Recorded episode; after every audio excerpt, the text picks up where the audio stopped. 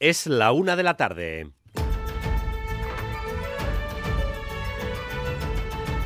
Crónica de Euskadi con Dani Álvarez. A Rachaldeón, la oferta de alquiler en Euskadi se agota. Cada vez hay menos pisos disponibles en el mercado, los pocos que hay están muy caros y por tanto las posibilidades que tienen quienes no quieren o no pueden comprar vivienda se van desvaneciendo. Las inmobiliarias admiten que nunca habían estado ante una realidad tan compleja en el ámbito del alquiler. Rodrigo Manero, Arrachaldeón. Arrachaldeón, sí, es el diagnóstico común de los tres colegios oficiales de agentes inmobiliarios de Álava, Vizcaya y Guipúzcoa. La oferta de viviendas de alquiler, que nunca ha sido grande en Euskadi, ha caído en picado en los últimos años, tanto que algunas inmobiliarias no tienen nada que ofrecer. En los portales de Internet se mueve algo más, pero poco también, una escasez que se acompaña de precios cada vez más La renta media, según los últimos datos oficiales, ronda los 700 euros en Euskadi, pero en Bilbao está en 850 y en Donostia supera los 1000. Algunos profesionales dicen que los últimos cambios legales eh, no están ayudando, aunque otros creen que el problema es más profundo. Enseguida vamos a hablar con una persona que lleva semanas buscando un piso en alquiler y no consigue uno ni siquiera cambiando de localidad de residencia. Mientras el gobierno vasco y el PNV abren una nueva fase en la posibilidad de ampliar el Guggenheim en Urdaibai. Ahora las instituciones hablan de una mirada más global sobre el conjunto de la comarca de Urdaibai.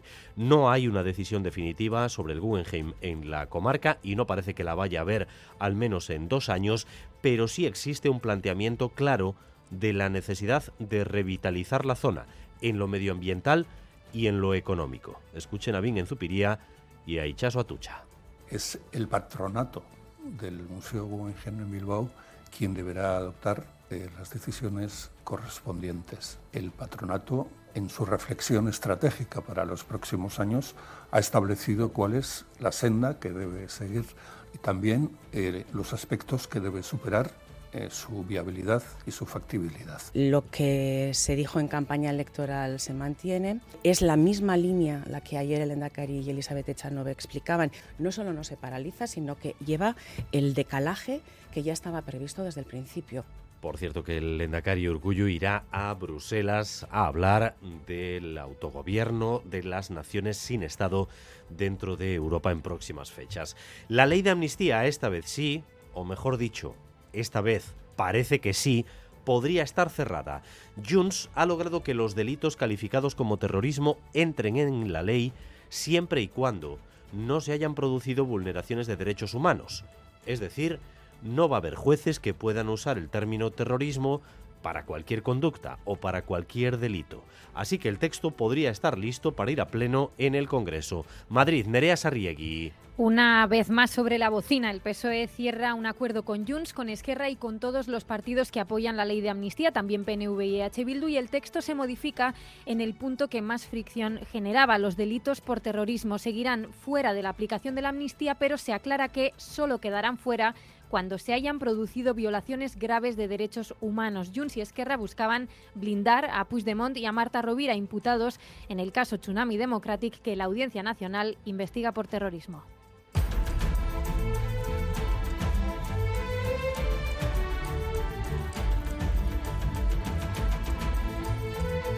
Estamos a unos minutos de que la Academia de Hollywood dé a conocer los nominados este año para los Oscars. Mientras, las iniciativas Pantalla que Euskaras y Cinema que Euskaras han hecho públicos los números de la presencia del euskera en los cines el año pasado. Según los datos presentados, fue de menos del 2,5%. La única película de ficción original en euskera ha sido Irati de Paul Urquijo.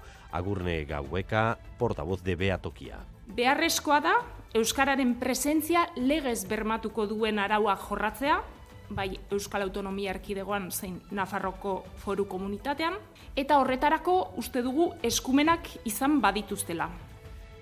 Y una empresa tecnológica que pertenece a uno de los fundadores de ChatGPT, es decir, uno de los que domina el negocio de la inteligencia artificial, está captando fotos de forma voluntaria de cientos de personas en Bilbao, sobre todo chavales jóvenes quieren sus datos biométricos.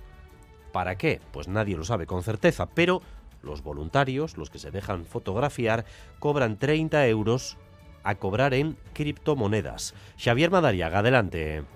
Todo se hace en stands en concurridos centros comerciales, stands de estos en los que la empresa WorldCoin saca foto de nuestro iris y nos regala 30 euros. Hay al menos cuatro en nuestro país y en España tienen más de 25 de estos puestos, todos equipados con sus futuristas cámaras que leen datos biométricos como el iris y que sobre todo despiertan mucha curiosidad. A lo largo de toda la mañana estamos viendo pasar gente, sobre todo gente joven, inscribiéndose por aquí.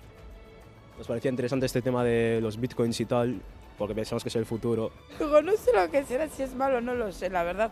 Que lo he hecho pues por curiosidad. Y pues, oye, si me sale bien, pues bien, si me sale mal, mala suerte. no lo sé. De todo está Wallcoin, una empresa investigada en Francia y Argentina, prohibida en Kenia, que ya llega a nuestras calles. Enseguida intentamos explicar qué es.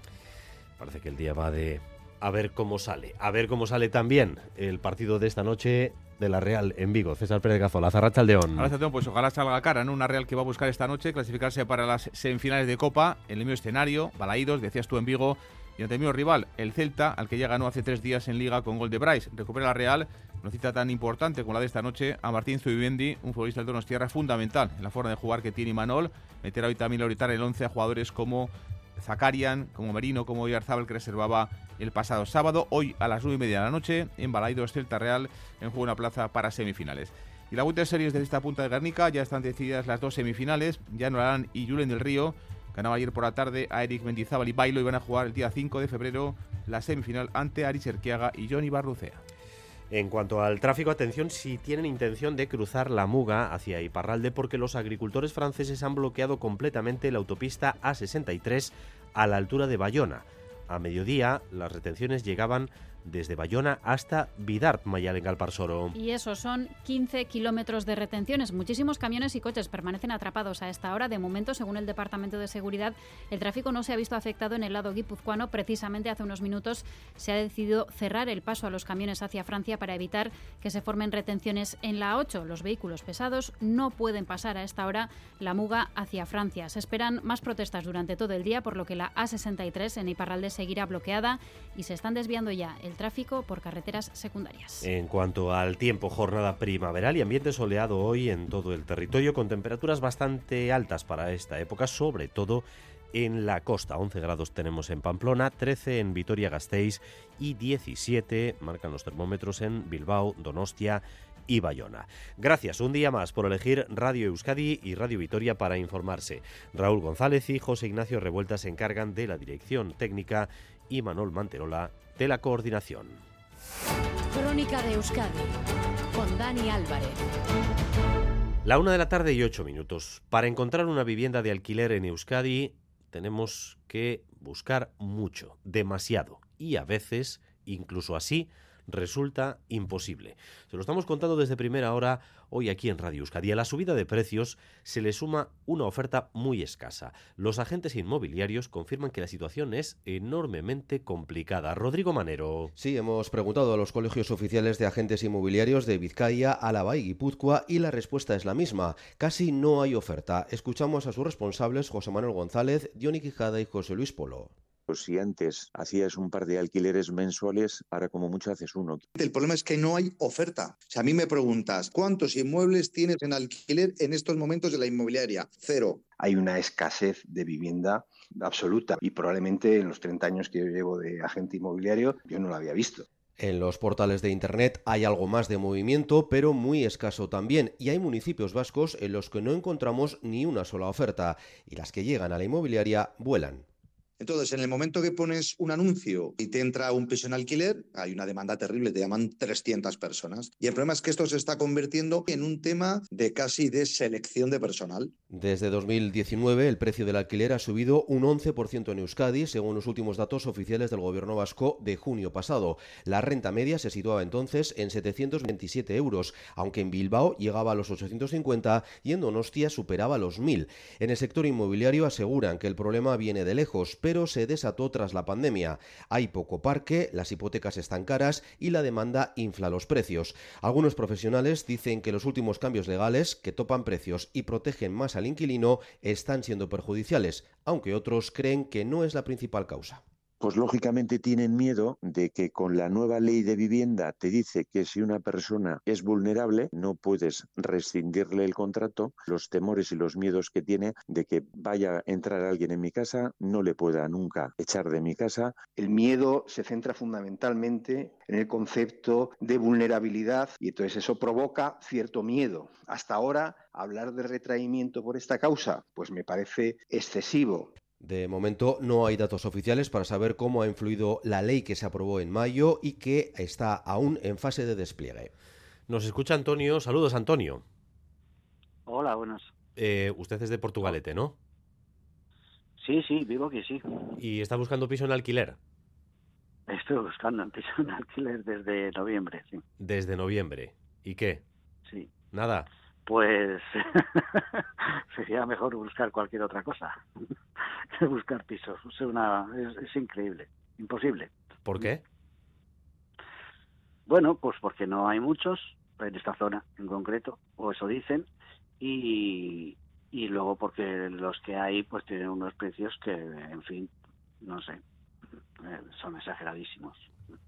¿Cuánto le piden? Entonces, pues, pues 800, 800 y algo, 790, 750, eh, de ahí para arriba. De 700, pues, de 700 no baja en, en, esa zona. No, no, yo no he visto nada eh, por menos de 700 euros aquí. ¿eh? Entonces, no, hombre, tampoco puede que no lo haya visto todo, ¿no? Pero vamos, desde luego eh, yo no he tenido esa suerte. Entonces, 700 y es lo más normal. Y 800, vamos, cada día, cada vez más. ¿Y no le alcanza? No, no, porque yo vivo con una pensión que es la pensión mínima. Entonces, pues la pensión mínima son 783,10. Entonces, bueno, tengo ayuda de, de, de la Ambide, pero aún así todo, pues claro, eh, se reduce muchísimo el, el, poder adquisitivo. Vamos, de hecho, no hay poder adquisitivo. Eh, ¿Está buscando eh, piso en alquiler? ¿Usted ahora está de alquiler? Sí, sí, estoy de alquiler, sí. Me tendría que haber ido de aquí. Por eso empecé en noviembre, pero todavía sigo aquí porque no he conseguido. He llegado a un acuerdo con el casero, pero estoy buscando, estoy buscando para irme.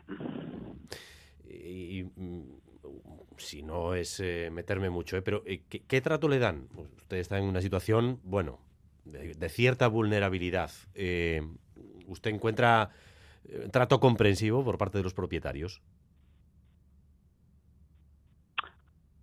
Bueno, el propietario tiene sus problemas y quiere determinadas cosas que yo no llego a ellas, pero digamos que hemos llegado a un acuerdo para solventar esto de la mejor forma posible, sin tener que ir ni a tribunales ni a ningún sitio que se le parezca. Y, y, y yo, mientras tanto, buscar piso para, para, irme.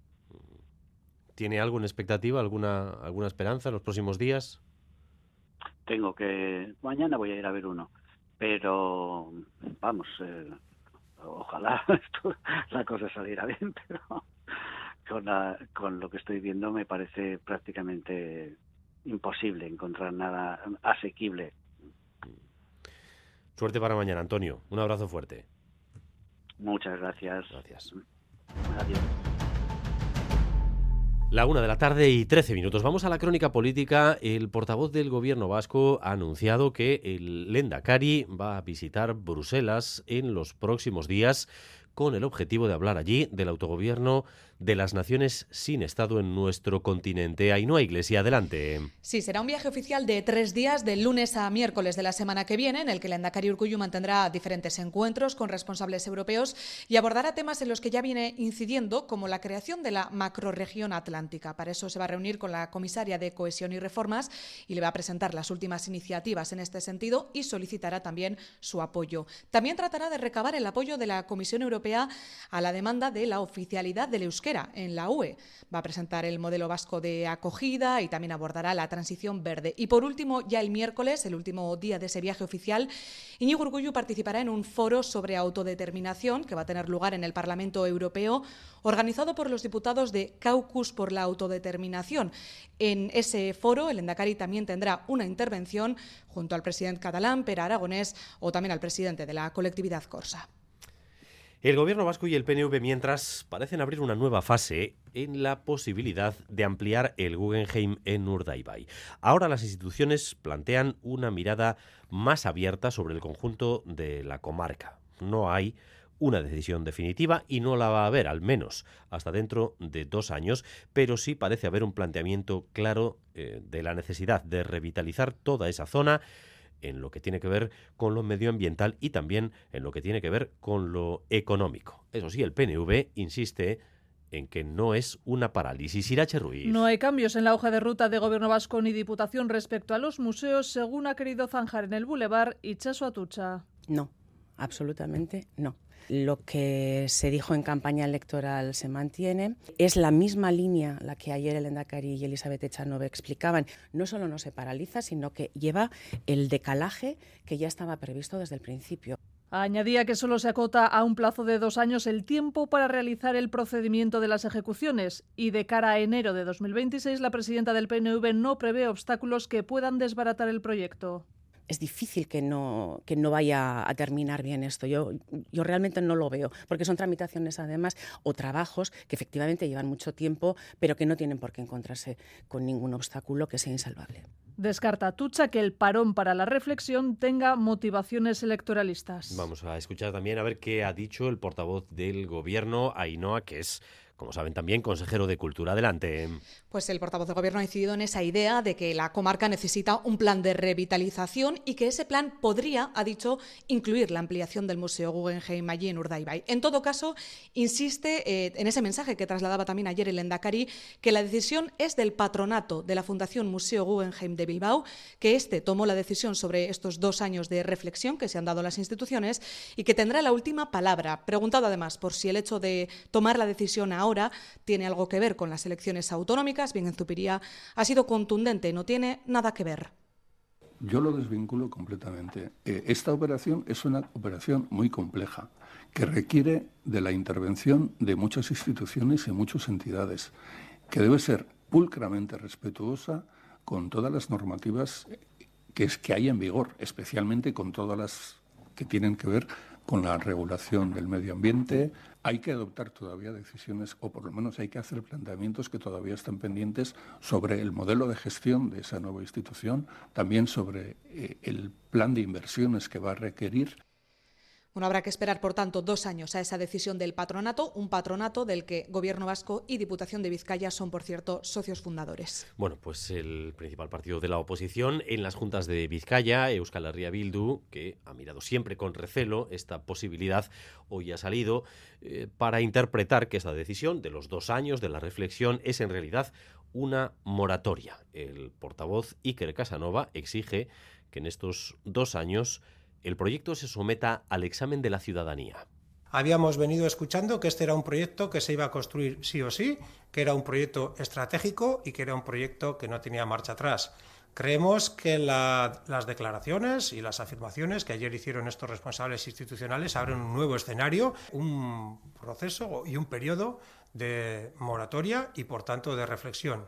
Lo que Euskal Herria Bildu solicita es que se aproveche este, este periodo para hablar con la gente. Nuestra unidad móvil está en contacto con los vecinos de la comarca, se ha movido por Urdaibai a lo largo de la mañana y allí la idea en la que coinciden prácticamente todos los vecinos es precisamente que la comarca necesita un plan de revitalización que alcance a todas las zonas. Natalia Díaz, adelante. Sí, así es que se abra este periodo de reflexión. Es una buena noticia para aquellas personas que siguen en contra del proyecto. Insisten, lo que necesita Busturialdea es antes un buen empuje socioeconómico. El comercio va para abajo, las empresas van para abajo. Que, oye, todo lo que venga está bien, pero los tienen dejados de la mano de Dios.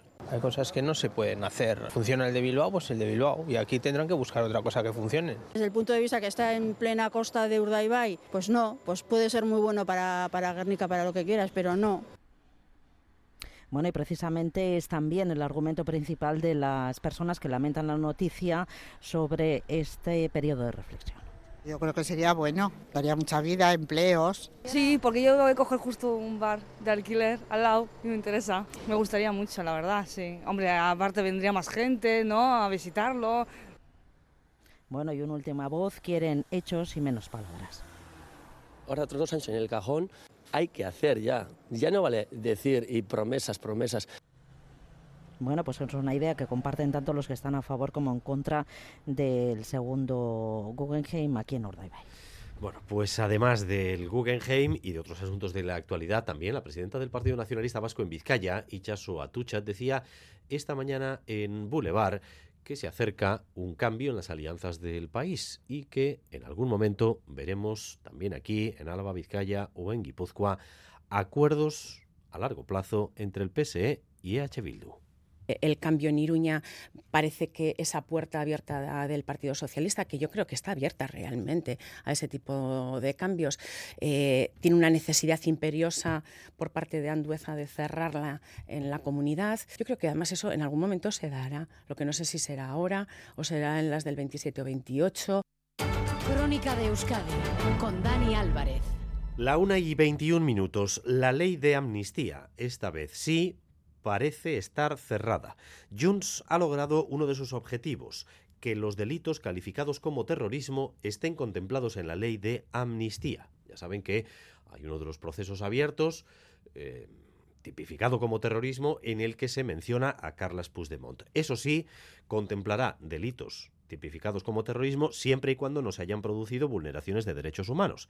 Es decir, que a los jueces díscolos se les va a cerrar la puerta de usar el término terrorismo como si fuera un chicle. Madrid, Nerea Sarriegui. Otra vez in extremis, justo antes de llegar a la comisión que aprobará hoy el dictamen de la ley de amnistía, el PSOE consigue sí un acuerdo con Junts, Esquerra y todos los partidos que apoyan la amnistía, en este caso en el punto de la norma que mayor fricción generaba, los delitos de terrorismo. Siguen quedando fuera de la aplicación de la amnistía, pero se concreta a través de una enmienda que solo quedan fuera en los casos en los que se hayan producido violaciones graves de derechos humanos. Hasta ahora se excluían todos, siempre y cuando hubiera sentencia firme. Félix Bolaños y Miriam Nogueras. Dijimos que el terrorismo se quedaba fuera de la ley de amnistía y fuera se queda cuando supone violaciones graves de derechos humanos. Encara hi ha partit, ens queda fins al 30 i avui esperem que aquesta llei es pugui reforçar una mica més i per tant... Junts buscaba un mayor blindaje para Carles Puigdemont y Esquerra para Marta Rubira. Están imputados en el caso Tsunami Democratic y el magistrado de la Audiencia Nacional, García Castellón, insiste en que puede imputárseles un delito de terrorismo. Esta enmienda, lo decíamos, la han firmado también EH Bildu y el PNV. Escuchamos a John Iñárritu y a Miquel Legarda. Es el momento de ser precisos y valientes para evitar sorpresas en un futuro, porque ya hay quienes están intentando generar escenarios de saboteo de esa ley. Que apoyaremos las distintas transacciones que se han presentado en el ánimo de que se puedan ir introduciendo mejoras lo más probable es que la ley de amnistía llegue a pleno en una semana, el martes que viene, día 30. Bueno, pues gran parte de las energías del Partido Socialista y sus socios se están yendo en esta ley de amnistía, pero las que les quedan se centran ya en Galicia. Faltan pocos días para que empiece la campaña electoral y las fuerzas progresistas suspiran porque haya un vuelco político en Galicia eh, que sirva para frenar la estrategia de Alberto Núñez Feijó que tiene como candidato a su sucesor en Galicia, Alfonso Rueda. Y las fuerzas de izquierda coinciden en que para que haya un cambio en Galicia tiene que darse una movilización de los votantes como la que se suele dar en Galicia en las generales. Suele haber una especie de disonancia nerea entre las autonómicas, baja participación, mayorías del PP, y las generales o las municipales. Sí, quedan 25 días para la cita con las urnas y todas las encuestas siguen dando la victoria al PP, pero las mayorías absolutas que ha ido cosechando Feijo peligran. Por eso la campaña que el PP quería se ha torcido y por eso estos mensajes de prudencia. Por un puñado de votos se puede estar dentro o fuera y es mucho mejor estar dentro, os lo puedo asegurar. Y es que hay un dato que hay que tener en cuenta. Feijóo llegó a la Junta en 2009 con un 65% de participación, pero a partir de aquí ha ganado las últimas tres elecciones en Galicia con casi el 50% de abstención. Un dato que contrasta con cómo votan los gallegos en las generales. En las últimas lo hizo más del 73% y la suma de votos de izquierda supera a los de la derecha. Por eso hay un lema que va a protagonizar los actos de la izquierda. Que a urnas llenas, cambio seguro. El Partido Popular tiene miedo a una palabra, que es la participación. El primero fue el presidente Pedro Sánchez y se suma el Benega, este es Néstor Rego hoy en el Congreso. Que ese cambio se va a producir si nadie que lo desee queda en casa, si aumenta la participación al PP se le suma además una variable que no contemplaba, la crisis de los pellets, que está por ver cuánto afectará a la carrera de Alfonso Rueda hasta la Junta. 25 días para las elecciones en Galicia. Veremos también cómo influyen en este ambiente preelectoral que tenemos en Euskadi. Además, hoy se cumplen 29 años del asesinato de Gregorio Ordóñez a manos de ETA. Su viuda, Ana Iribar, ha concedido una entrevista esta mañana en Euskadi Ratia, apenas unas horas después de que Ordóñez fuera recordado también en el Día Grande de San Sebastián, en la tamborrada, con una tamborrada en su honor. Todavía hoy tengo la resaca emocional y ese redoble de tambores eh, en el que, bueno, varios amigos, encabezados por la tamborrada del Club Cantábrico. Estuvimos aquí también en el Palacio de Ayete en esta exposición, pues tocando la marcha de San Sebastián en homenaje y recuerdo a, Gregorio Ordóñez. A pesar de la amenaza, Gregorio no por ello modificó, ni cambió, ni cedió un milímetro ni sus principios ni en sus ideales, ni en su fuerza, ni en su defensa de la democracia, ni en su defensa de la libertad de esta ciudad.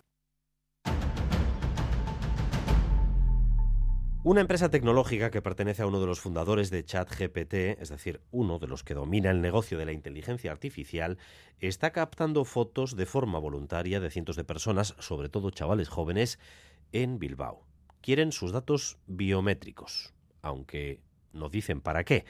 Lo cierto es que los voluntarios, los que se dejan fotografiar, cobran 30 euros a cobrar en eh, criptomonedas. Xavier Madariaga está en el lugar. Adelante, Xavier. Sí, en stands que colocan en concurridos centros comerciales como este de Zubiarte en Bilbao. Este es su eslogan. La economía mundial pertenece a todos. Con su promesa de una economía más justa, llegan sobre todo a gente joven. Hay muchos multimillonarios que están ganando dinero con el tema de los bitcoins, la moneda virtual y estas cosas. Y queremos ser por eso parte de ese futuro. Y la bola se va haciendo más grande. Mucha gente llega aquí porque le han contado que regalan dinero, 30 euros en una criptomoneda, solo por inscribirse. Pues la verdad una amiga me dijo que había venido aquí a Zubiarte a hacerse con el móvil, no sé qué, y que le regalaban dinero. Y dije, va, pues que no me lo creo, voy a ir a mirar a ver. Y he ido y me han hecho ese y justamente al moverme me dicen que tengo 30 euros. Quienes prueban están satisfechos. Pues me empezó con 28 y ahora tengo casi 60 euros. Me está subiendo poco a poco, así que bien, de momento no me puedo quejar. Aunque también hay quien desconfía, sobre todo cuando le piden el DNI y una lectura del iris. No, porque eso al final te puede surgir más problemas que 20 euros o 100 euros o 500 euros.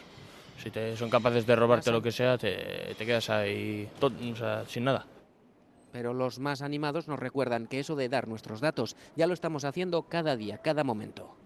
Por ejemplo, cuando pagas con tarjeta también te sabes dónde estás, la hora, lo que has gastado, lo que te gusta, preferencias, gustos, de todo. En Bulemar hemos contado con Lorena Fernández, ingeniera informática en la Universidad de Deusto, divulgadora a la que preocupa y mucho el fenómeno WorldCoin. La estrategia económica que hay detrás, advierte, podría ser fraudulenta. Estamos hablando de una organización que nació hace seis meses, pero ya cuenta con más de 3 millones de personas de 120 países. Suena como a, estafa piramidal. Tú te puedes ofrecer ser operador de OR, se llevan el dinero por cada persona que cortan y son personas muy jóvenes las que están como operadoras de OR por las dudas que plantea en cuanto a protección de datos WorldCoin, ya está siendo investigada en algunos países, mientras otros directamente la prohíben. Y en el BEC, decenas de profesores asisten desde primera hora a jornadas formativas sobre la pornografía en adolescentes y jóvenes. Allí está Eder Menchaca, Rachaldeón Eder. A Rachaldeón Bay, cientos de profesoras asisten a esta hora a la jornada formativa sobre las consecuencias del consumo de porno en jóvenes y adolescentes. Con esto, el Departamento de Educación pretende hacer llegar a los docentes la información necesaria para poder abordar estos asuntos con el alumnado. Begoña Pedrosa, viceconsejera de Educación. Nuestro objetivo es llegar a todos los docentes. Me da igual que sean docentes de infantil, sean docentes de primaria o sean docentes de secundaria. Cuando hablamos eh, de consumo de pornografía, nos podemos encontrar incidencias dentro del aula y fuera del aula.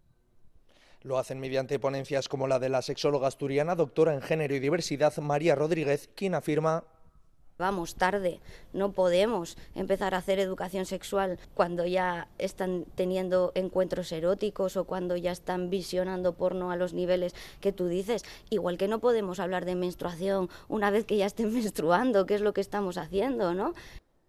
Y continúan hasta ahora las ponencias. Interviene hasta ahora la sexóloga Maider García de Vicuña en una jornada que termina a eso de las dos y media aquí en el BEC. Mañana será el turno de Vitoria Gasteiz. La una y media de la tarde seguimos en Crónica de Euskadi.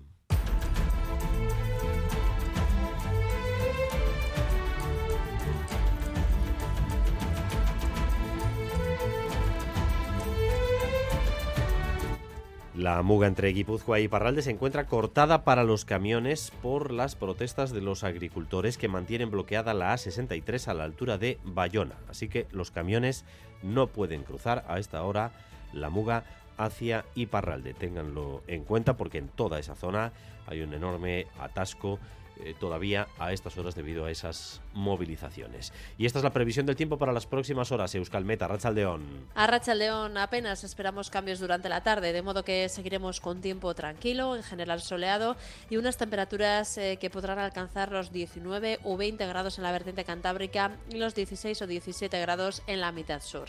Y mañana miércoles seguiremos con este tiempo anticiclónico y estable. El cielo estará prácticamente despejado, aunque con niebla localmente persistente en el Valle del Ebro y con unas temperaturas muy similares a las de hoy. Y a partir de las 2 y cuarto aquí en Radio Euskadi, Quirola al día, la actualidad deportiva que esta semana está muy condicionada por la Copa, partidos mañana del Athletic, hoy la Real. César Pérez Gazolaz, adelante. Ahora está Don Dani, pues sí, hoy la Real va a buscar estar eh, en el bombo el viernes eh, como semifinalista de Copa, juegan en el mismo escenario, en Balaídos, en Vigo, y ante el mismo rival, el Celta de Rafa Benítez, al que ya ganaba hace tres días el equipo de Imanol en Liga con gol de Brais Méndez. Recupera la Real para este partido tan importante, un futbolista fundamental como es eh, Martín Zubimendi, los esquemas de Imanol. vamos a ir en directo hasta Vigo para buscar la última hora del conjunto Churdin. Bien, ¿qué tal? Ahora Chaldeón. Archaldeón César, en efecto, la Real Sociedad se juega hoy en Vigo a partir de las nueve y media de la noche la posibilidad de acceder a las semifinales de la Copa del Rey. Para ello, lógicamente, deberá superar al conjunto vigués con la gran novedad eh, sorprendente e inesperada de última hora de la incorporación a la convocatoria de Martín Zubimendi, que, superado los problemas en el glúteo, está concentrado con el resto de los compañeros. También la esperanza de poder ver los primeros minutos y el debut de esta manera en partido oficial de la última incorporación realista, el futbolista neerlandés eh, Geraldo Becker. Gracias, eh, Chema. Directo de Vigo, un Imanol que va a meter hoy en el 11 jugadores que reservaba el pasado sábado como Yarzabal, Merino o Zakarian. Ilusión es la palabra que define el estado de ánimo de la Real. Imanol Alguacil. Bueno, creo que no solo en esta eliminatoria, ¿no? seguramente en esta eliminatoria algo más, porque cada vez está más cerca la final. Pero yo creo que, que siempre hemos, eh, desde que yo estoy o me he hecho cargo del primer equipo, le he dado mucha importancia a la Copa. De hecho, bueno, conseguimos una siempre hemos estado ahí, siempre hemos peleado eh, y bueno, y esta no ha sido diferente, ¿no? Entonces, eh, lo que sí cambia es que cada vez está más cerca, ¿no? Y, si pasamos esta eliminatoria, pues eh, estaríamos en las semifinales. Entonces, evidentemente, la ilusión tanto de los aficionados como del propio equipo ha aumentado, pero bueno, nos lo hemos tomado muy en serio desde el inicio y, y bueno, y aquí estamos a falta de nada. Hoy a las nueve y media de la noche, en Balaídos, en Vigo, Celta Real Sociedad. Y mañana es el turno del Athletic. Los rojiblancos reciben en Samamés al Barça. Chinguri Valverde tiene las dudas de Miquel Vesga de Galarreta. El que se ha recuperado el golpe que sufrió Mestalla el sábado es Nico Williams. Se va a rozar el lleno y el récord de público mañana en la Catedral. Acaba de hablar en la ciudad de Condal el técnico del Fútbol Club Barcelona, Xavi Hernández.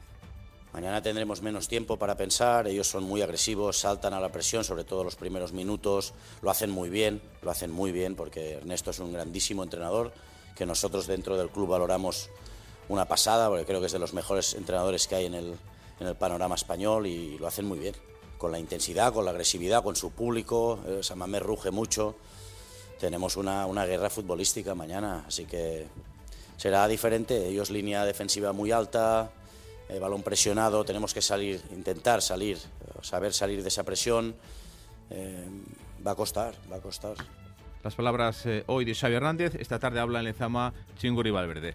Y en la Winter Series de cesta punta de Garnica ya están decididas las dos semifinales. Jan Lorán y Julen del Río ganaban ayer por la tarde a Eric Erquiaga y Bailo y jugarán el día 5 de febrero ante Arich y Johnny Barrucea. Julen del Río piensa ya en la semifinal ante Erquiaga e Ibarrucea.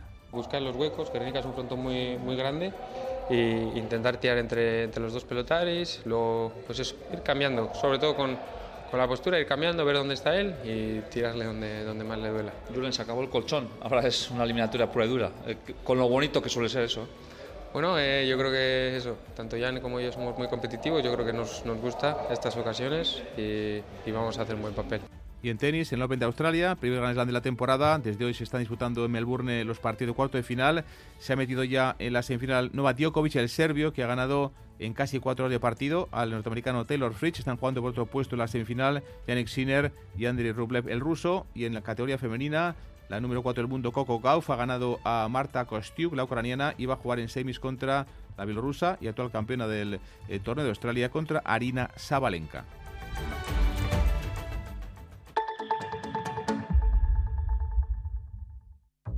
Cuando rascas un rasca megamillonario, un rasca por 10 o por 20 o cualquiera de los rascas de la 11, siempre rascas algo. ¿Algo? ¿Algo como qué? Pues, por ejemplo, puedes rascar una celebración, mucha ilusión y puede que hasta un millón de euros. ¿Ah, sí? Pues entonces dame un rasca. Con los rascas de la 11 tienes un montón de maneras divertidas de rascar momentazos y premios de hasta un millón de euros. Rascas de la 11. Rasca el momento. A todos los que jugáis a la 11, bien jugado. Juega responsablemente y solo si eres mayor de edad. Este miércoles en Boulevard, Pello Chandiano, el candidato de Euskal Herria Bildu al a las ocho y media de la mañana en Radio Euskadi y ETV2. La una de la tarde y 36 minutos. Continuamos en esta crónica de Euskadi con más noticias y más información en directo para ustedes hasta las dos y cuarto. Vamos hoy con la sesión, vamos ahora con la sesión de hoy en el juicio por la paliza contra Alessandro Ionita. Una jornada importante porque han declarado los menores que ya fueron condenados por esa paliza. Testifican que previamente hubo otra pelea con él en la zona de bares. Entonces, la víctima estaba con seis amigos. En la paliza que le ha dejado postrado de por vida, en la del parque, Alessandro estaba solo. Han negado ser amigos de los acusados mayores de edad, que son los que ahora se sientan en el banquillo. Pero esa noche tras la paliza se hicieron más de 30 llamadas entre ellos. Natalia Serrano. Tres menores, sí, que ya fueron condenados por la paliza Alexandro han testificado desde el centro de menores donde están cumpliendo su condena en régimen cerrado. No eran un grupo, han dicho, no eran una banda, como sostiene la Erchaincha, solo conocían a los adultos que ahora se juzga de jugar al fútbol del barrio, aunque la abogada de la acusación ha desmontado de jugar fútbol así de vista, sí. ¿Sabe que en, aparece en autos que el día de, los hechos usted realizó hasta 39 llamadas a esta gente? 39 llamadas y también mensajes cruzados con el acusado al que la Erchaincha ha situado ya en este juicio como líder del grupo. La noche de la paliza en el parque han declarado, tuvieron un altercado previo con Alexandru en la zona de bares de Amorebieta. Alexandru en ese momento sí estaba acompañado de amigos. Eh, tuvimos un problema porque tuvo eh, Alexandru y sus amigos tuvieron un problema y tuvimos, y tuvimos una con ellos y es que algo así, como que nos habíamos pirado porque había, que había pasado algo entre unos de allí, con, con que, con, que estaba con nosotros. Horas después, ya en el parque, cuando Alexandro estaba solo, se registró la paliza que le ha dejado con graves secuelas de por vida. Un testigo que llamó a la policía días después lo hizo, ha declarado hoy en el juzgado porque escuchó a uno de estos acusados alardear en un bar de la paliza Alexandru. Lo contaba, ha dicho este testigo, como una hazaña. La ocupación de un edificio de la iglesia en la localidad guipuzcoana de Cestoa va a acabar en los tribunales. Dos jóvenes de Cestoaco Gaste Asambladas se sentarán mañana en el banquillo de los acusados por un delito de usurpación. En respuesta, el colectivo de jóvenes ha puesto en marcha una campaña de presión. Este domingo irrumpieron en la misa mayor de la parroquia de Cestoa con caretas y buzos blancos y acusando a la iglesia de avariciosa y especuladora. La diócesis de Guipúzcoa está reunida para analizar esta situación, a Negoñi.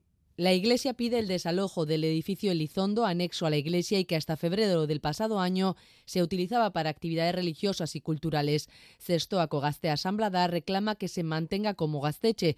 Amayur García y Enetzi Z defienden que han rehabilitado un local que se encontraron en muy mal estado. Abandonauta zekaela eta oain importa zakoena bakarri dela Elizai dirua egitea. Hemen gaztetxo bat otea, asko zaukera gehiago zaizkigula hemen otea gaztetxo batek. El caso ha generado un clima de tensión y el alcalde de la localidad lamenta lo ocurrido el domingo porque dice no ayuda a la convivencia. Ha explicado en Euskadi Ratia que el consistorio lleva tiempo queriendo adquirir este y otros locales en manos de la iglesia, pero que ahora esas posibles negociaciones están bloqueadas. Mikel Arregui, alcalde. Azkenean, zubiak erekin behar dira, eta, eta ez, ez zubiak apurtu, ez, zubiak apurtzea, ba, elburu urrundu beste gestulako iken, ez, orduan, ba, penagarria izan da, hemen, herri itan, ba, bai, ba, sinismen eta ideologia ezberdin asko daude, eta herri batek aurre egin behar baldin badu, ba, respetutik. El PNV, único partido de la oposición, ha emitido un comunicado condenando la ocupación del local, el ambiente de intimidación y ha exigido al alcalde y a H. Bildu que no den alas Agaste Asamblada y respeten la propiedad de la Iglesia.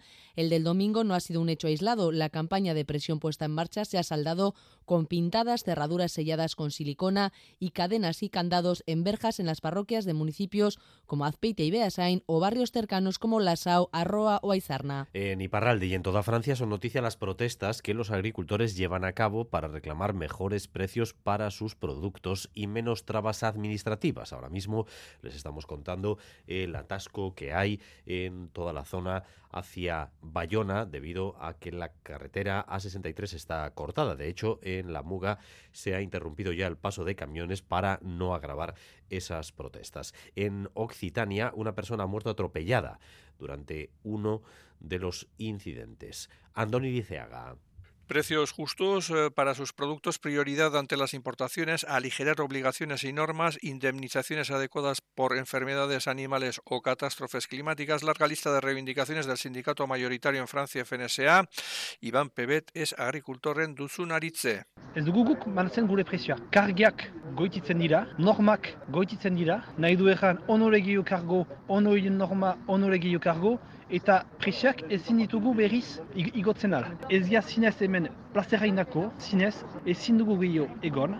En el departamento occitano de La Guiche, un chofer ha embestido contra una de esas protestas agrícolas y ha matado a una mujer. Su marido y su hija están graves. c'est catastrophique. Euh, voilà, on, on manifeste pas pour qu'il y ait pour qu'il y ait des catastrophes. Je suis très très peinée de ce qui s'est de ce qui s'est passé. Un suceso catastrófico, nos ha dicho apenada la secretaria general del sindicato en los Pirineos Atlánticos, Corinne Nustí. Estas cosas no pueden suceder en una movilización. Y la autopista A63, ya lo hemos dicho, bloqueada, dirección norte desde Bayona hasta Tarnose y desde Donevan Eloitzune a Bayona, fuertes retenciones, dirección sur, afecta sobre todo a la capital de Lapurdi.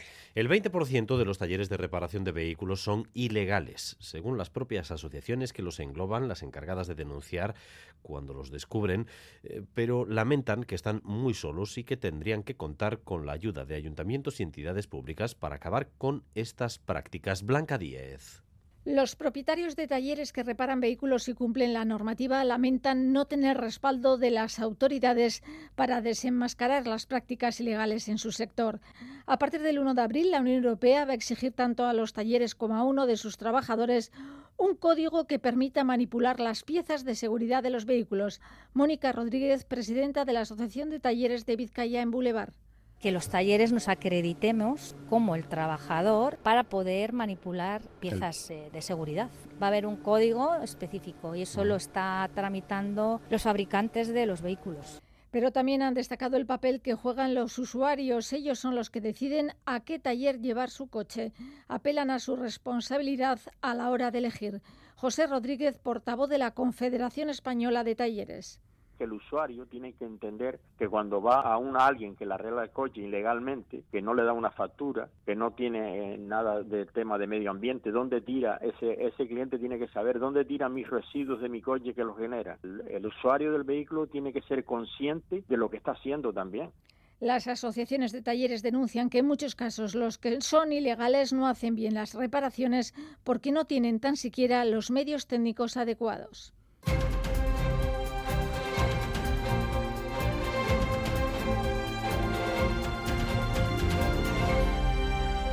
Han pasado 108 días desde el inicio de la ofensiva del ejército israelí en Gaza y en las últimas 24 horas ha sufrido el mayor número de bajas desde el pasado 7 de octubre.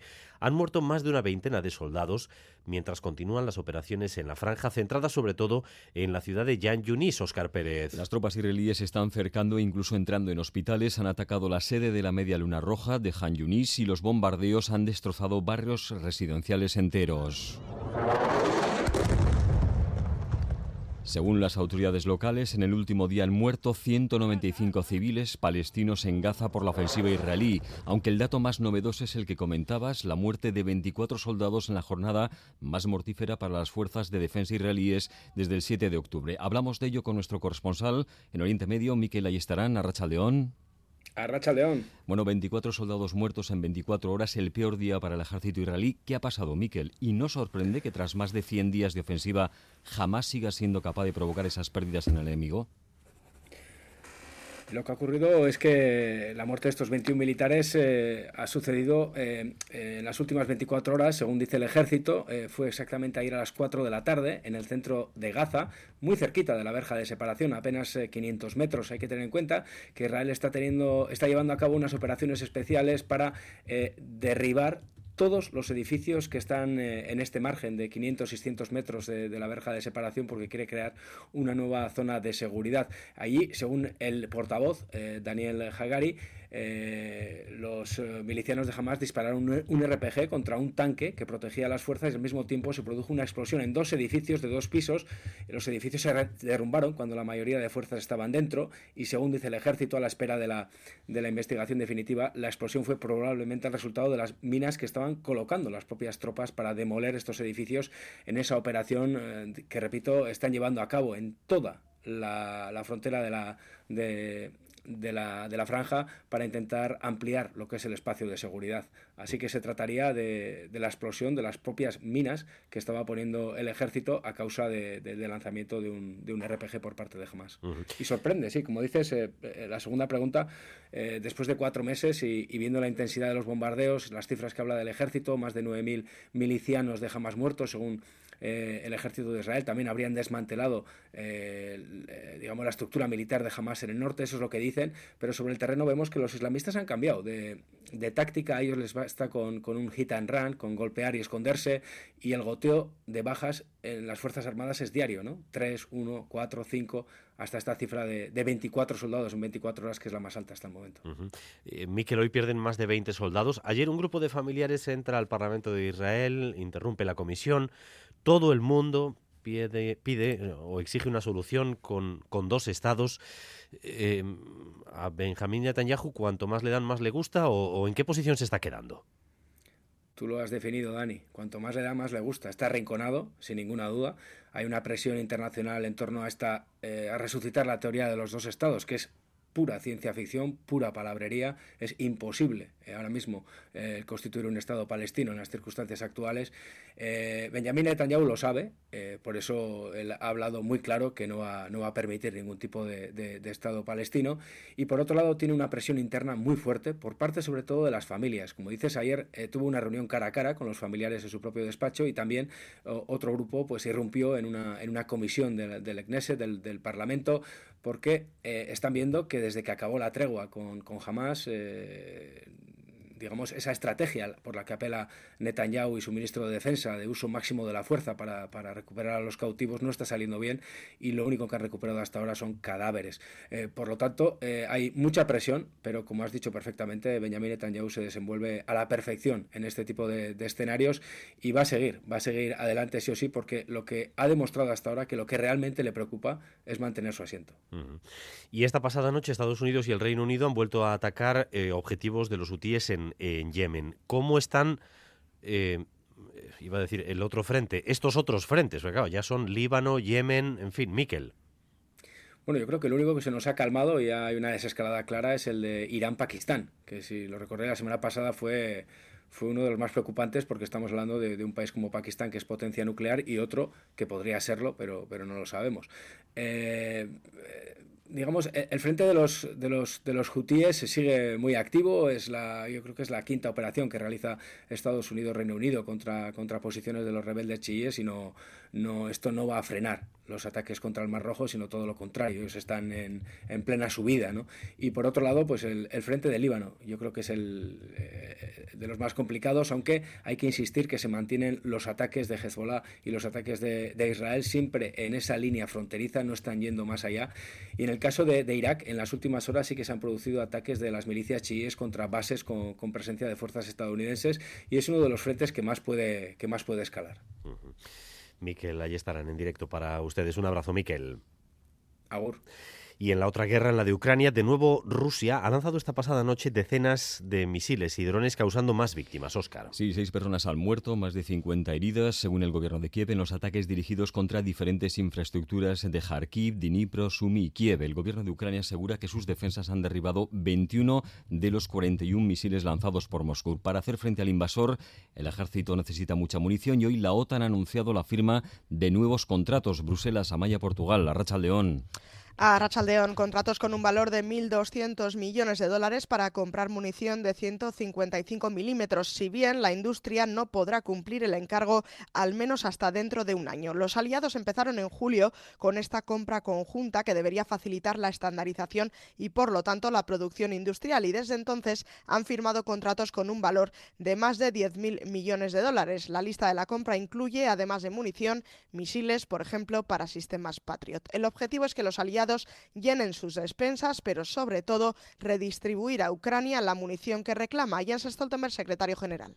Russia's uh, war in Ukraine has become a battle for ammunition. So it is important that allies La OTAN está a punto de empezar esta semana. Además, los mayores ejercicios militares en décadas, con más de 90.000 participantes. Por otra parte, el Parlamento turco trata hoy la adhesión de Suecia y justo hoy el primer ministro húngaro, Víctor Orbán, ha lanzado una invitación a su homólogo sueco, Ulf Kristersson, para que le visite en Budapest para negociar. La ratificación de Turquía y Hungría son los últimos escollos para que Suecia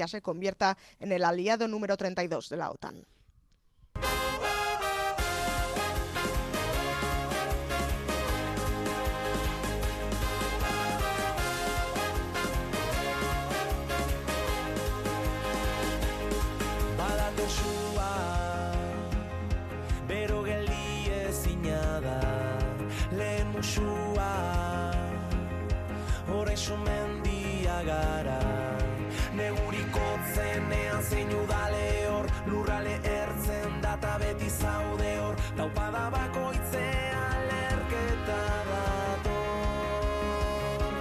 Sasi eta rau guztien gaineti Mundua gaur bukatzen dela badaki. Zeru beltzea su festan sun Hace unos días anunciábamos la actuación de Gorka Urbizu en la celebración de los premios Gastea Sariak. Hoy se anuncia que también se suman Galder Pérez, ETS. Pues así es, Dani. A Racha León, se más, más que una entrega de premios va a parecer un festival. ¿eh? Pues sí, ya te digo, compañero, porque ETS que vienen de, de, llenar, bueno, de vender todas las entradas para tres días en el BEC para 2025 tres días, 13.000 personas y demás. Gorka Urbizu que mañana pone a la venta las entradas para, para su gira. Te digo yo que a las 12 las pone a la venta y a las 12 y 5 pues no va a quedar ni una. Bueno, en fin. Peta el sistema, seguro. Eh, ya, verás, ya, verás, Es que hay que tener un sistema bien reforzado. En fin, eh, eso, será, eso será mañana porque ahora ya sí podemos hablar de Gastea Sariak, que este año, claro, con todas estas actuaciones y demás, pues eh, se va a celebrar durante dos jornadas. Serán los días 28 y 29 de febrero, que esto todos los años no pasa a tener un 29. Así que este año viene especial. Gastea Sariak, de hecho, cada cuatro. De hecho, cada cuatro, eso es. Y cada cuatro años, eh, mínimo, Gastea Sariak se podrá celebrar el 29 de febrero. Bueno, total, además de Gorka Urbizu y ETS, se darán también los premios, como cada año, a mejores artistas, mejor canción, mejor álbum, mejor videoclip y mejor directo. 28 y 29 de febrero.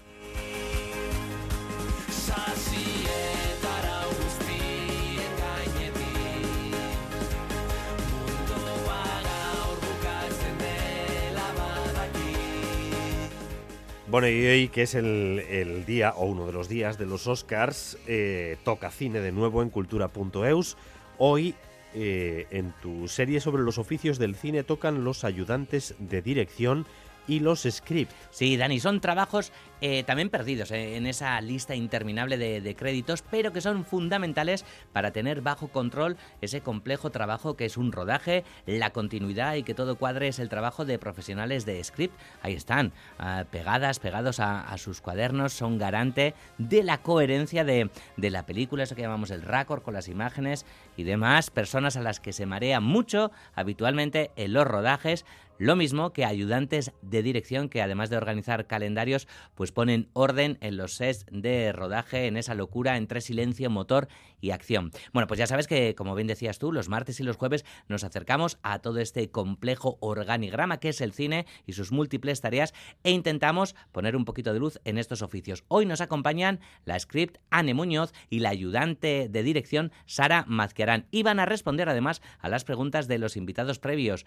los productores Pablo Vidal e Iván Miñambres. Fíjate que dejaron estas sugerentes preguntas casi son como un metrónomo, es decir, cómo se consigue llegar a ese nivel de concentración para que su trabajo el resto lo cumpla día a día. Yo les preguntaría que si algo que estaba en sus planes, ¿no? Porque suelen ser cargos, ¿no? Que, a veces es pues igual que nos has preguntado, ¿no? Si era porque somos artistas frustrados o no. Si tenían claro que querían estar ahí, que es lo más especial de su trabajo en el día a día.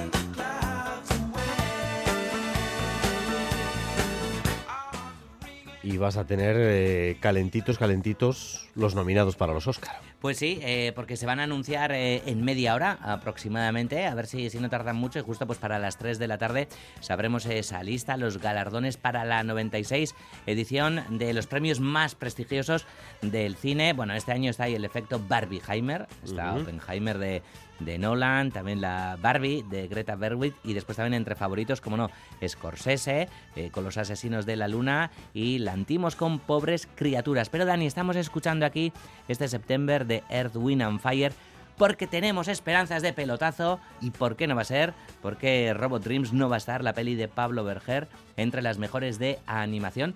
La verdad es que tiene muchos ingredientes para ello. Transcurre en Nueva York, es una película preciosa, yo la he defendido aquí, la seguiré defendiendo allá donde haga falta. No ha estado en los Globos de Oro, tampoco ha estado en los BAFTA, pero uh -huh. quién sabe, siempre hay sorpresas. Bueno, pues para nosotros hoy en, en la noche de, lógicamente, el día es señalado. Vamos a hablar de Killian Murphy, el protagonista de Oppenheimer, contar como siempre algunas curiosidades de su vida y luego vamos a rescatar historias de las que te gustan, de, de sex symbols que fueron célebres hace unos años y que han caído en el olvido, no se sabe muy bien por qué. ¿Te acuerdas? Denise Richards, por ejemplo, Ajá. mito en los 90. ¿Dónde está? O Bridget Fonda. Mm. Vamos a contar cositas de esas. Ah, vale, qué divertido. Me encanta esto de qué fue de, ¿Qué ¿verdad? Fue de? ¿Eh? Que, que, nunca digan, ¿no? ¿Qué fue de Dani Álvarez? ¿Qué fue de Galder? No, pero, nosotros bueno. siempre estamos ahí. Sí, siempre estamos. Bueno, yo qué sé, pero si fue porque les tocó la lotería, ¿no? Pero y esto... ya, ya, nos retiramos ahí a vivir What? como anacoretas. que sea en breve.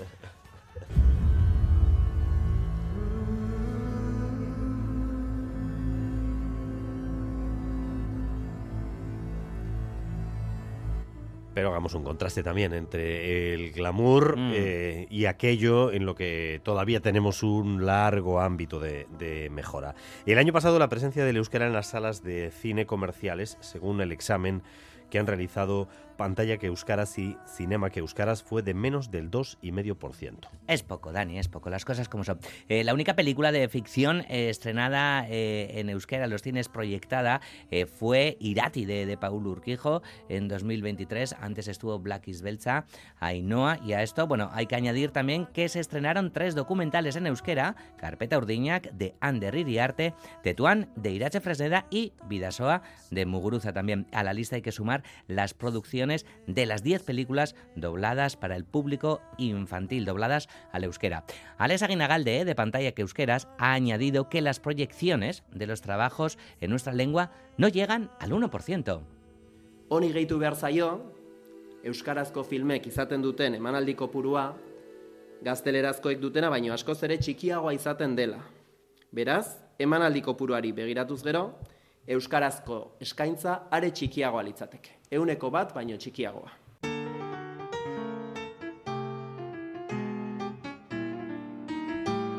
Y un plan para hoy, el sevillano Diego Amador ofrece a partir de las 7 un concierto en el Conservatorio Jesús Guridi de Gasteiz dentro del ciclo Ondas de Jazz. ¿Sabes de quién es hermano, no? Amador es hermano de Raimundo. Estará hoy en, en, Gasteiz, me parece un planazo. Bueno, al igual que su hermano, como no, creció eh, en una familia gitana con muchísima influencia flamenca por su casa del barrio de las 3.000 viviendas de Sevilla. Pasaron artistas como Camarón, Farruquito, Farruco o La Revuela, lo que ha marcado, como no, pues eh, toda su carrera de músico, también de percusionista y demás. Como decimos, hoy estará en Gasteiz en el Conservatorio Jesús Guridi. Planazo para martes. Gerarte.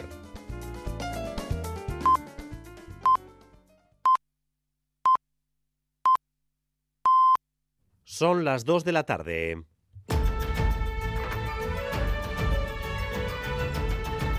Crónica de Euskadi con Dani Álvarez. Gracias por continuar en nuestra compañía, gracias un día más por elegir Radio Euskadi y Radio Vitoria para informarse. Durante los próximos 15 minutos vamos a tratar de resumir para ustedes lo esencial de la información de esta jornada de martes, un día en el que estamos constatando que la oferta de alquiler en Euskadi se agota.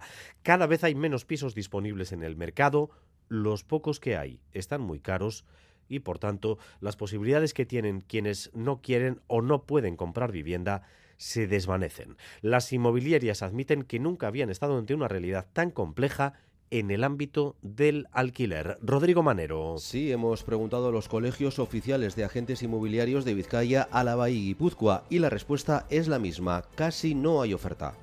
Pues si antes hacías un par de alquileres mensuales, ahora como mucho haces uno. El problema es que no hay oferta. Si a mí me preguntas, ¿cuántos inmuebles tienes en alquiler en estos momentos de la inmobiliaria? Cero. En los portales de Internet hay algo más de movimiento, pero muy escaso también. Hay municipios vascos en los que no encontramos ni una sola oferta y a las inmobiliarias se las quitan de las manos. Entonces, en el momento que pones un anuncio y te entra un piso en alquiler, hay una demanda terrible, te llaman 300 personas. Y el problema es que esto se está convirtiendo en un tema de casi de selección de personal. Desde 2019, el precio del alquiler ha subido un 11% en Euskadi, según los últimos datos oficiales del gobierno vasco, de junio pasado. La renta media se situaba entonces en 727 euros, aunque en Bilbao llegaba a 850 y en Donostia superaba los 1000. En el sector inmobiliario aseguran que el problema viene de lejos y se desató tras la pandemia. Hay poco parque, las hipotecas están caras y la demanda infla los precios. Algunos profesionales dicen que los últimos cambios legales están siendo perjudiciales, aunque otros creen que no es la principal causa pues lógicamente tienen miedo de que con la nueva ley de vivienda te dice que si una persona es vulnerable no puedes rescindirle el contrato, los temores y los miedos que tiene de que vaya a entrar alguien en mi casa, no le pueda nunca echar de mi casa. El miedo se centra fundamentalmente en el concepto de vulnerabilidad y entonces eso provoca cierto miedo. Hasta ahora hablar de retraimiento por esta causa pues me parece excesivo. De momento no hay datos para saber cómo está influyendo la ley que se aprobó en mayo. Hemos hablado con una de las muchas personas que en nuestro país está buscando ahora mismo piso en alquiler. Se llama Antonio, es de Portugalete, cobra una pensión que no alcanza los 800 euros al mes y lleva desde noviembre buscando lo más barato que le piden en Portugalete y en la zona, porque está dispuesto a moverse de localidad, son 700 y pico. Nos hablaba así. Estoy buscando un piso en alquiler desde noviembre. Sería mejor buscar cualquier otra cosa. Es, increíble, imposible. Pues porque no hay muchos y luego porque los que hay pues tienen unos precios que son exageradísimos. Pues 800, 800 y algo, 790, 750, de ahí para arriba, cada vez más mañana voy a ir a ver uno, pero ojalá la cosa saliera bien, pero con lo que estoy viendo me parece prácticamente imposible encontrar nada asequible.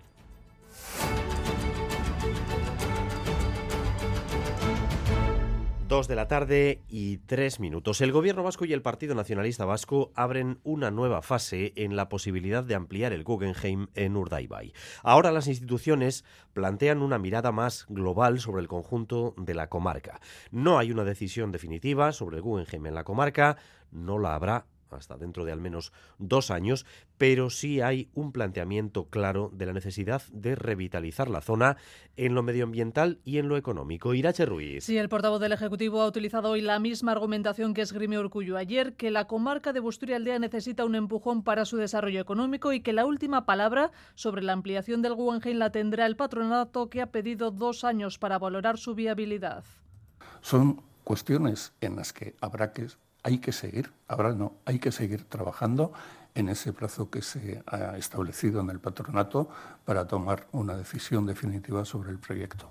Reconoce Zupiría que a día de hoy no hay una decisión definitiva. La presidenta del PNV está más segura respecto al futuro del proyecto. En el Boulevard, Ichaso Atucha aseguraba que no hay obstáculo insalvable no solo no se paraliza, sino que lleva el decalaje que ya estaba previsto desde el principio. Es difícil que no, que no vaya a terminar bien esto. Yo, yo realmente no lo veo, porque son tramitaciones además o trabajos que efectivamente llevan mucho tiempo, pero que no tienen por qué encontrarse con ningún obstáculo que sea insalvable. Por su parte, Euskal Herria Bildu aplaude la moratoria y pide que se aprovechen estos dos años para preguntar a la ciudadanía sobre los museos previstos para Urdaibai. Iker Casanova, el portavoz en las juntas, hablaba así de esa moratoria anunciada, eh, a la vez que exigía que en estos dos años de margen el proyecto se someta al examen de la ciudadanía.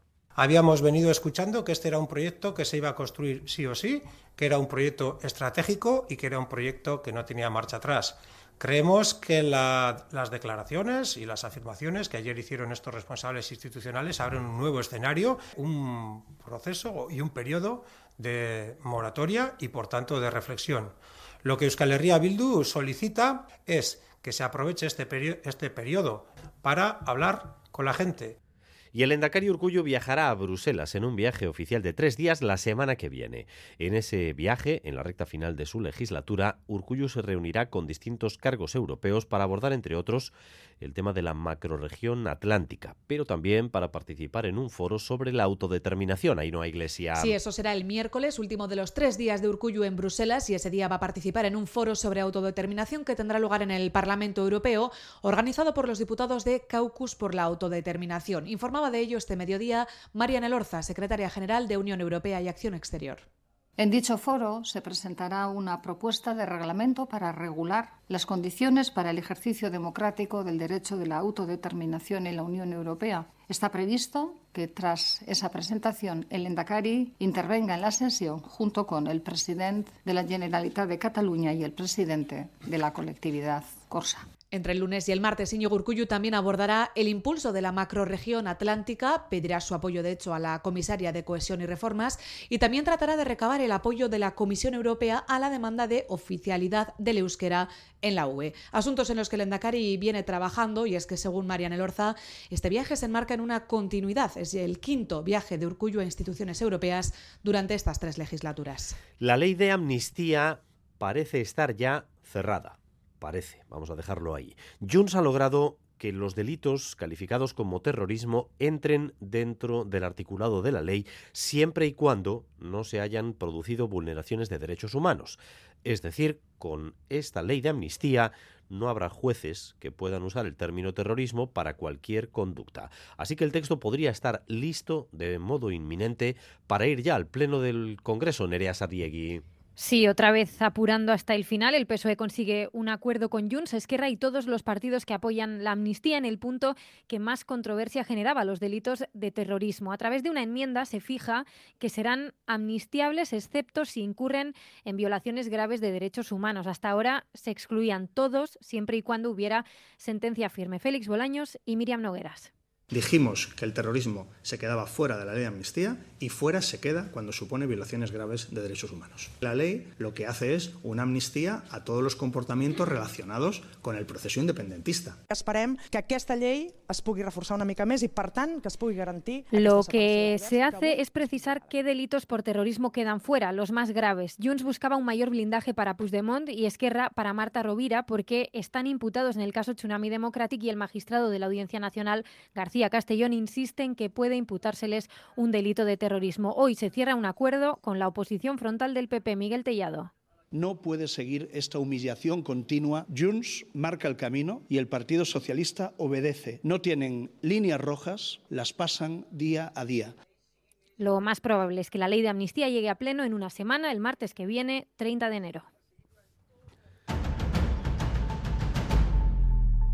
2 y 9. Una empresa tecnológica que pertenece a uno de los fundadores de ChatGPT, es decir, uno de los que domina el negocio de la inteligencia artificial, capta fotos de forma voluntaria de cientos de personas, sobre todo gente joven, en Bilbao.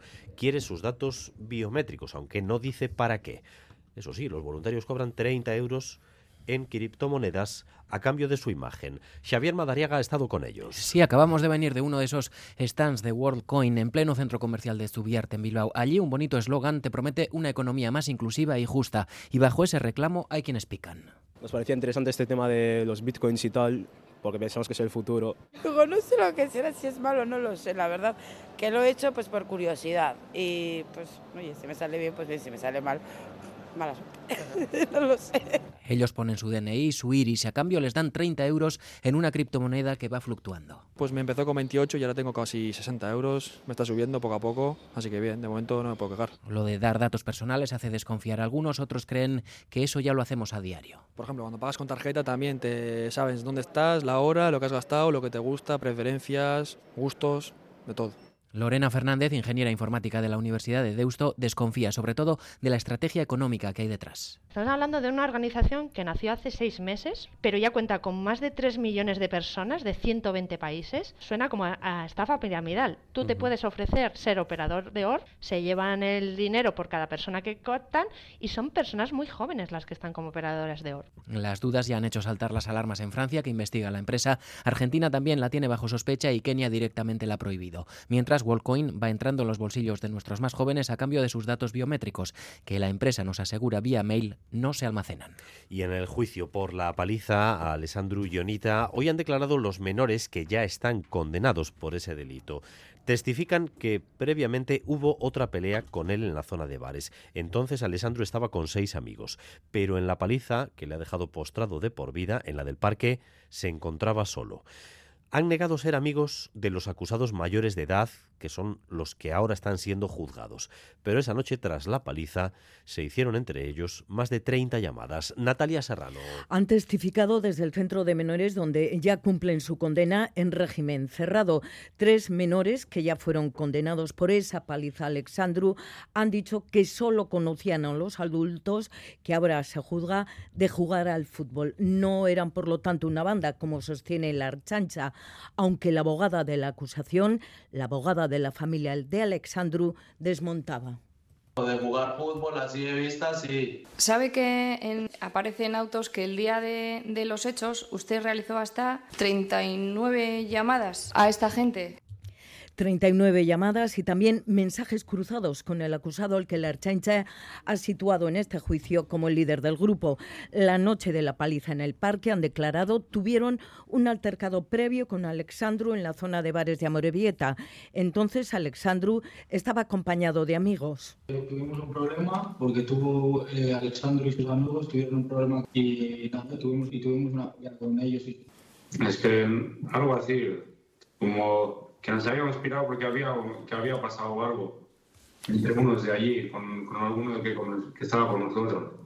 Horas después, en el parque, cuando Alexandro estaba solo, se registró la paliza que le ha dejado con graves secuelas. Y una última hora que nos llega desde la audiencia de Navarra. Ha sido condenado a 17 años de cárcel el hombre que asesinó a su mujer en Tudela hace dos años, el asesino de Sara Pina. Ollana Arangoa. La condena ha sido pactada entre las partes y se ha estimado la agravante de parentesco y la atenuante de drogadicción. Recordemos, los hechos ocurrieron hace dos años. La madrugada del 8 de enero, José María Uruñuela asestó cinco cuchilladas mortales a su mujer Sara Pina mientras ésta dormía. Ocurrió en la vivienda que compartían en Tudela. El cadáver fue encontrado la mañana del día 10 y el hombre había huido. Fue detenido a los tres días de haber cometido el asesinato en un área de servicio servicio de Francia a 475 kilómetros de Tudela. La sección segunda de la Audiencia de Navarra lo ha condenado hoy a 17 años de prisión y a indemnizar con 65.000 euros a cada uno de los padres de la víctima, Sara Pina, y con 75.000 euros a su hermano.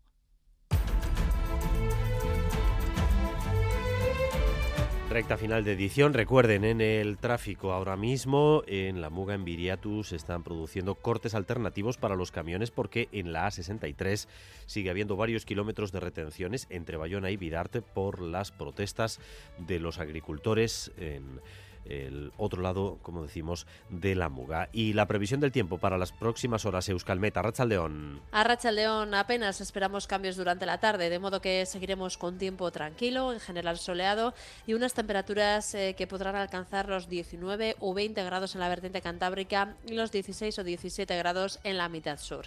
Y mañana miércoles seguiremos con este tiempo anticiclónico y estable. El cielo estará prácticamente despejado, aunque con niebla localmente persistente en el del Ebro y con unas temperaturas muy similares a las de hoy. Hasta aquí esta crónica de Euskadi, hora y cuarto de información en directo para ustedes con Raúl González y José Ignacio Revuelta en la dirección técnica e Imanol Manterola en la coordinación. Más noticias cada hora en punto y a partir de las 7 en Gambara con Arancha García, hoy en edición algo más reducida debido al partido de la Real. Y si ustedes lo desean, esta noche nos reencontramos en ETV2 en la noche de los traductores a partir de las diez y media. Esteriquez, Esquerri Casco. Crónica de Euskadi con Dani Álvarez.